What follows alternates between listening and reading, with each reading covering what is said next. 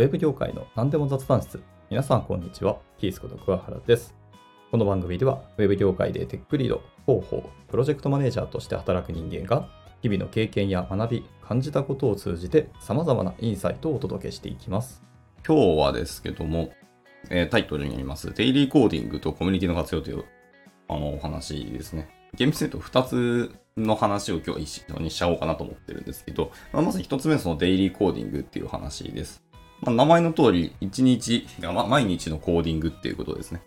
を、えーデイリーコーディングと呼んだりします。この定義は人によってまちまちですけど、とにかく毎日何かしらこうコーディング挑戦しようとか、コーディングに触れていこうっていうような僕のワードだと思います。で、それを、まあ、毎日どういうコード書くのかっていうところまでしっかり定義をされてるっていう方もいらっしゃったりとか、とにかくコードに触れるだけで OK みたいな指定されてる方もいたりとか、まあ、いろんなデイリーコーディングの定義はあると思うんですけど、まあ、とにかくコードに触れる、コードを書くっていうことを毎日続けるっていうこの継続的なチャレンジってところを意識したお名前だと思いますね、デイリーコーディングっていうのは。でも僕もシステム開発とかアプリケーション開発用のコードを書くんではなくて、クリエイティブコーディングですね。あの、ジェネラティブアートとかを僕はやってます。コードを書きながらアート作品、デジタルアートを作るっていうのをやっていて、まあそれをクリエイティブコーディングと言ったりはするんですけど、で、そのクリエイティブコーディング界の結構コミュニティではですね、そのデイリーコーディングっていうのは結構押してたりして、ほんとこれの大事さとか凄さというか、まあこれをずっと続けていった結果、どんどんどんどん自分の作品がブラッシュアップされたり、自分の行動を書く力っていうのが能力上がっていったり、いろんな武器が増えていって、表現力が増していって、まあ、結果いろんなお声掛けをいただいたりとか、あの、お仕事の話が来たりとか、講演したりとか、自分の作品がどっかのところで使われたりとか、もう本当いろんな人生のチャンスがどんどん広がっていったみたいなお話が、枚挙にいとまがないんですよ。っていうので、デイリーコーディングってやっぱいいよねっていうのは、そのご自身の経験とか成功事例からそういう話がたくさん出るというところですね。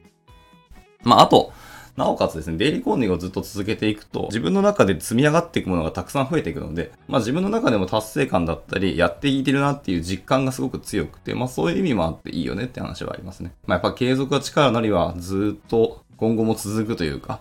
正しい言葉なんだろうなって思いますね。いろんなところでその、継続をしたことによった結果が得られるっていう話は本当にたくさんありますし、これは僕も感触として、しかも経験としてはあるので、まあそういう意味も兼ねて、デイリーコーディングはいいよねっていう話を、まあ僕が今いるそのクリエイティブコーディング界ではしょっちゅう言われますし、皆さんそれで成功してたり、まあそもそも自分自身の楽しみとしてコーディングをしてる方も全然いらっしゃって、はい、なんかそう大きい成功したりとか、その作品がどっかで使われたりとか、まあ売れたりとかっていうことを別に目的とせず、とにかくコード書くこと自体が楽しいっていう人もいらっしゃって、あの、遊びですよね。ゲームしたり、漫画読んだりとか、そういう感覚の中にコーディングが入るっていうのも一つあったりして、まあそういう遊び方、楽しみ方をされてる方もいて、そういう人と喋るとですね、やっぱコーディングを楽しんでるっていう話がそ、そばにあると、やっぱ仕事でコードを書いてる僕らとしては、楽しみっていう感覚をちょっと忘れがちになるので、もう一回原点に帰るというか、あ、そういえばコーディング楽しかったよね、みたいなのを思い出させてくれるので、まあそういう存在が身近にいるっていうのは一つ面白いかなと思いましたね。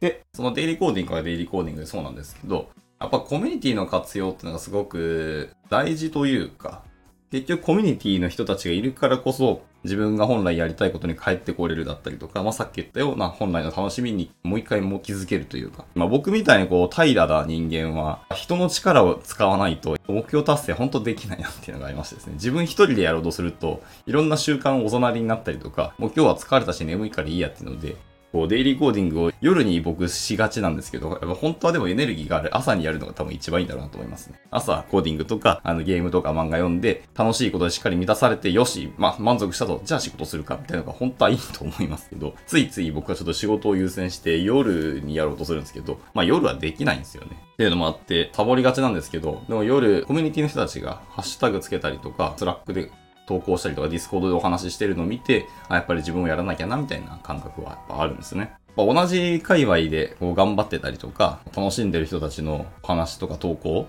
見ると、で、そういう人たちに、あの、僕の投稿とかを見ると、やっぱり応援してくれる方結構多いんですよね。特にクリエイティブコーディング界の人たちっていうのは、たとえすごい陳腐な作品だったりとか、くだらないものができてしまったわ、みたいな、割となんかこう励ましたり応援してくれたりとか、僕としては陳腐なものと思いながらも、いや、ここがいいじゃんみたいなアドバイスというかフィードバックをくれる方も結構いらっしゃったりとかですね。コミュニティって本当ありがたいし、なんかや、あったかい場所だなってすごく感じていてですね。まあそれはコミュニティによるかもしれないですけどね。どどういうコミュニティに所属するかによってまちまちですけど、僕がいる、特にこう P5JS を使ったクリエイティブコーディング界のコミュニティはすごくそういうことをしてくださる方が多くてですね。1日ちょっとでも、例えば10分ですかね。あの、ハッシュタグもそんないろんなのたくさんあって、ハッシュタグにもデイリーコーディングっていうハッシュタグがあったりしますし、10分間、天民コーディングみたいなハッシュタグもあったりするんですよね。まあ、1日たった10分間だけのコードを書いて、で、そのエディターと結果っていうののキャプチャーを貼って投稿するっていう人もいらっしゃってですね。まあ、ほんとそれだけでもいいので、今日はこんな風にやりましたよっていうのな、継続してますよっていうこうですね。まあ自分のあのチャレンジの結果をアウトプットするっていう方もいたりですね。なんかハードルをどんどん下げてくれるのが本当ありがたくて、自分のコーディングはもうもはやそのコミュニティに支えられてるなっていうのが、まあ僕個人としてはありますね。まあいろんなその忙しさとかプライベートとか仕事とか、まあ、やっぱ大人になればなるほど縛られたり制約を受けたりすることがかなり増えて、まあ、要は持っているものが増えるんですよね。年取れば取るほど。いろんなものに関わっていくので。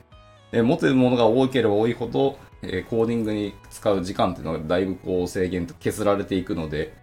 なかなかね、自分自身ではやれないなってところがあるので、まあそこをですね、コミュニティの他の方々にこう支えられているっていうのはすごく感じているので、まあなんかしらやっぱコミュニティにも恩返しはしたいなって思いもありつつ、まあ僕は僕なりのこうアウトプットすると、僕から、僕の発信から他の方々が同じように、い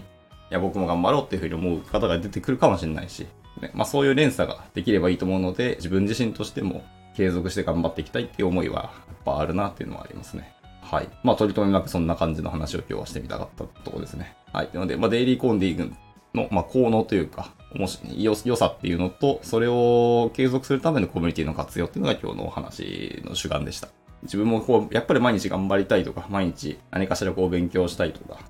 ね、新しいことをやりたいんですけど、できてないよっていう人はですね、自分の習慣を変えるとか、自分の中で何か時間をしっかりちゃんと確保するっていうことがもしできないんであれば、もう人の力にどんどん頼るっていうのは一つありかなと思いますし、外にエネルギーを求めるのはありかもねっていうのは思いました。はい。元もこうない話をすると、何かができない、てか何かをするための時間がないっていう人は多分、あの考え方を変えるべきで、何かをするための先に時間を取っといて、その残りの時間で仕事とかやらなきゃいけないことを頑張るっていうことですね。でそうすると、時間が短くなる分、クオリティを上げるか、生産性を上げるか、とにかく効率化をするしかないみたいな話が出てくるわけですね。で、それが達成した時に、まあ、いろんなものが回転、うまく回り始めると思うので、